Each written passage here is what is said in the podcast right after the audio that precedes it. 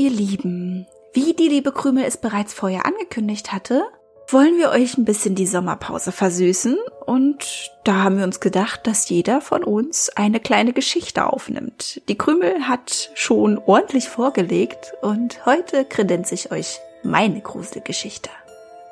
Meine Geschichte habe ich auf creepypasta.org gefunden und heißt Bekenntnisse eines Träumers. Nimmt euch was Schönes zu schlürfen, vielleicht auch eine Kleinigkeit zum Knabbern und dann würde ich sagen, viel Spaß beim Gruseln.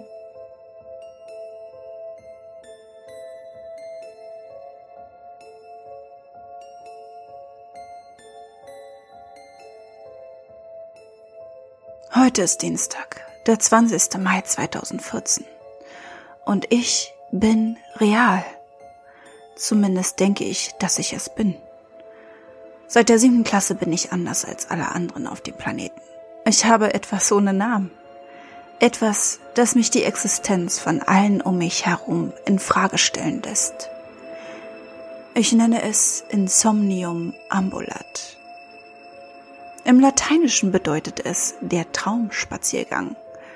Und das erklärt es noch nicht einmal ansatzweise. Gelegentlich, wenn ich träume, schlafe ich ein. Wenn ich aufwache, kann ich nicht sagen, ob es das echte Leben oder doch ein Traum ist. Ich kann monatelang in meinen Träumen leben, nur um dann beim Aufwachen festzustellen, dass es erst der nächste Tag ist. Meine Eltern leben noch, mein Cousin ist tot und meine Schwester hatte eine Fehlgeburt. Ich bin monatelang mit meiner Schwester spazieren gegangen, nur um sie aus meiner Realität herauszureißen.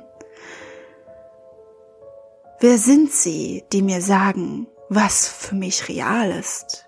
Ich bin 18 Jahre alt, habe 40 Jahre durchlebt und bin nicht verrückt. Ich schätze, ich habe mich ein wenig übertroffen.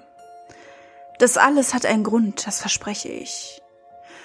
Alle paar Träume, die ich habe, stimmen auf unheimliche Weise mit den Ereignissen überein, die ihnen folgen.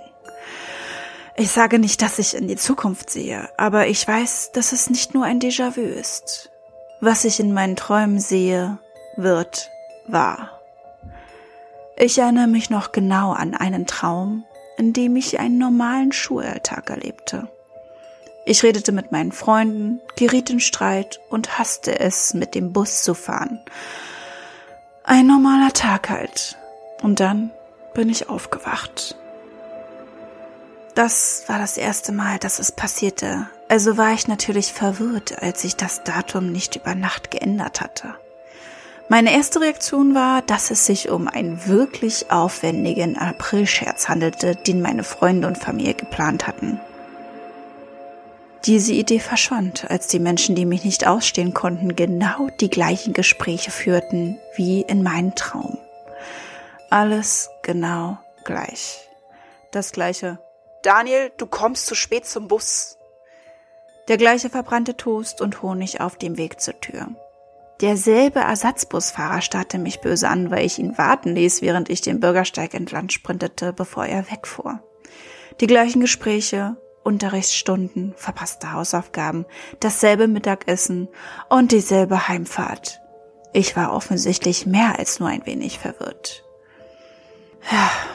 Was ich für einen komischen Zufall in meinem Gehirn hielt, verwandelte sich in ständigen Ärger und Angst. Sie können mir nicht sagen, dass das, was ich fühlte, hörte, sah und roch, falsch war, nur weil Sie es nicht erlebt haben. Ich hatte normale Träume. Ich weiß, wie sie sich anfühlen. Das sind keine normalen Träume, es ist mein Leben. Alles, was ich in meinen Träumen erlebte, bleibt bei mir. Die Ärzte konnten nicht herausfinden, warum mein Rücken so stark schmerzte. Schließlich wurde ich nie von einem Zug platt gemacht. Meine Lehrer konnten nicht verstehen, wie ich meine Hausaufgaben so oft vergessen konnte. Es war ja nicht so, als hätten sie die Aufgaben erst gerade verteilt. Ich habe mein Leben in meinen Träumen länger gelebt als im wirklichen Leben. Wahres Leben. Wer definiert, was real ist? Ist das, was die Menschen um sich herum erleben, real? Wenn das der Fall ist, wer definiert es für sie? Nein, mein Leben hat den Platz meiner Träume eingenommen. Es kam zu einem Punkt, an dem ich nicht mehr wusste, ob ich schlief oder lebte. Ich wusste nicht, ob es mich tatsächlich umbringen würde, mit dem Kopf voran aus dem Fenster zu springen und mir das Genick zu brechen. Oder ob es mich einfach aufwecken würde. Ich wusste nicht, ob ich wirklich eine Beziehung mit meiner besten Freundin hatte. Verdammt, ich wusste nicht einmal, ob mein bester Freund echt war oder nicht. Wer war gestorben? Wer war noch am Leben? Wer hatte nie wirklich existiert? Es verschmolz alles miteinander. Am Ende der achten Klasse wäre ich beinahe nach einem Selbstmordversuch gestorben. Und meine Eltern verstanden nicht, dass ich einfach nur aufwachen wollte. Danach wurden die Träume immer seltener, bis die Zeitspanne zwischen ihnen schließlich länger war als die Träume selbst. Mein Leben normalisierte sich zur Abwechslung wieder. Nun ja, so normal wie möglich, wenn man alle paar Monate Vorahnungen über das Ende der Welt hat. Meine Träume hörten nie ganz auf. Sie warteten nur. Das wäre eigentlich gar kein so schlechtes Geschäft gewesen, wenn sie nicht mit zunehmender Häufigkeit immer dunkler geworden wären. Mittlerweile treten sie nur noch alle paar Monate auf. Vorgestern Abend war der letzte gewesen. Wenn Sie es genauer wissen wollen, es war der 15. Januar. Es war seltsam, fast normal, aber mit dem Gefühl, dass eine Katastrophe bevorsteht, die alles verändern würde. Dies war der längste und realistischste Traum, den ich je hatte.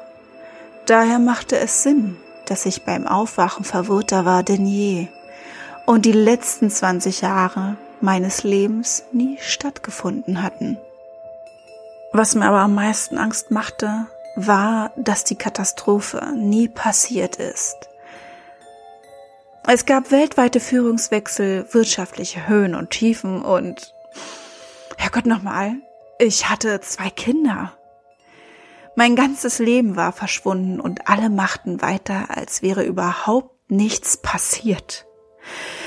Verdammt, ich bin echt. Sie waren echt. Gebt sie mir zurück. In den nächsten Monaten war mein Leben die Hölle auf Erden. Ich habe nicht geträumt, ich habe kaum geschlafen und meine Beziehungen sind auseinandergefallen. Nun, letzte Nacht kam es zurück. Ich war noch nie zuvor in denselben Traum zurückgekehrt, aber nun kam ich nach Hause zu meinen beiden Töchtern. Arizona war gerade von ihrem ersten Tag als Neuling zurückgekehrt.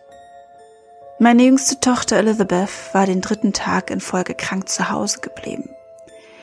Sie kam nach draußen und zog meine Frau Emily mit sich und ich wusste, dass etwas nicht stimmte. Etwas stimmte ganz und gar nicht und ich hatte es vorher noch nie bemerkt. Vielleicht war es die ganze Zeit da und ich hatte es nie gespürt, aber jetzt war es definitiv da. Komm rein! Jetzt! Emily schrie, als sie die Kellertür aufschloss und Elizabeth tröstete, die immer noch Angst vor der Dunkelheit hatte. Völlig verloren, was vor sich ging, schaute ich mich um. Was war falsch? Was war so schrecklich, dass wir uns unter der Erde verstecken wie ein Kaninchen, das von einem Hund gejagt wird? In der Ferne waren keine Schüsse zu hören, keine Polizeisirenen näherten sich, keine Feuerwehrautos rasten die Straße entlang. Und da, da habe ich es gespürt. Eine Hitze, intensiver als alles andere, was ich jemals in meinem Leben gespürt hatte, gefolgt von einem Licht, das alles verzerrte.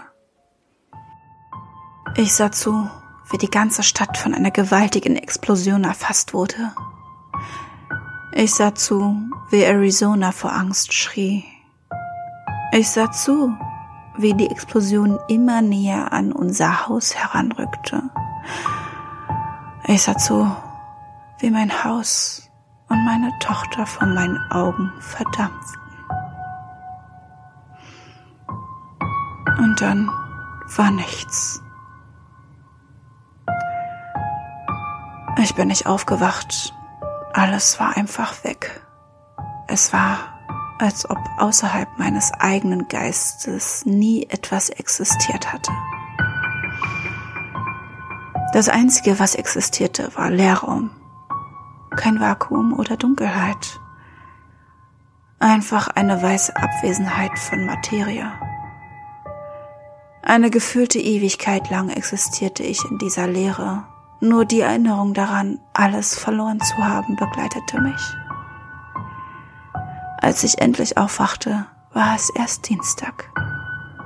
Der 20. Mai 2014 und ich bin echt.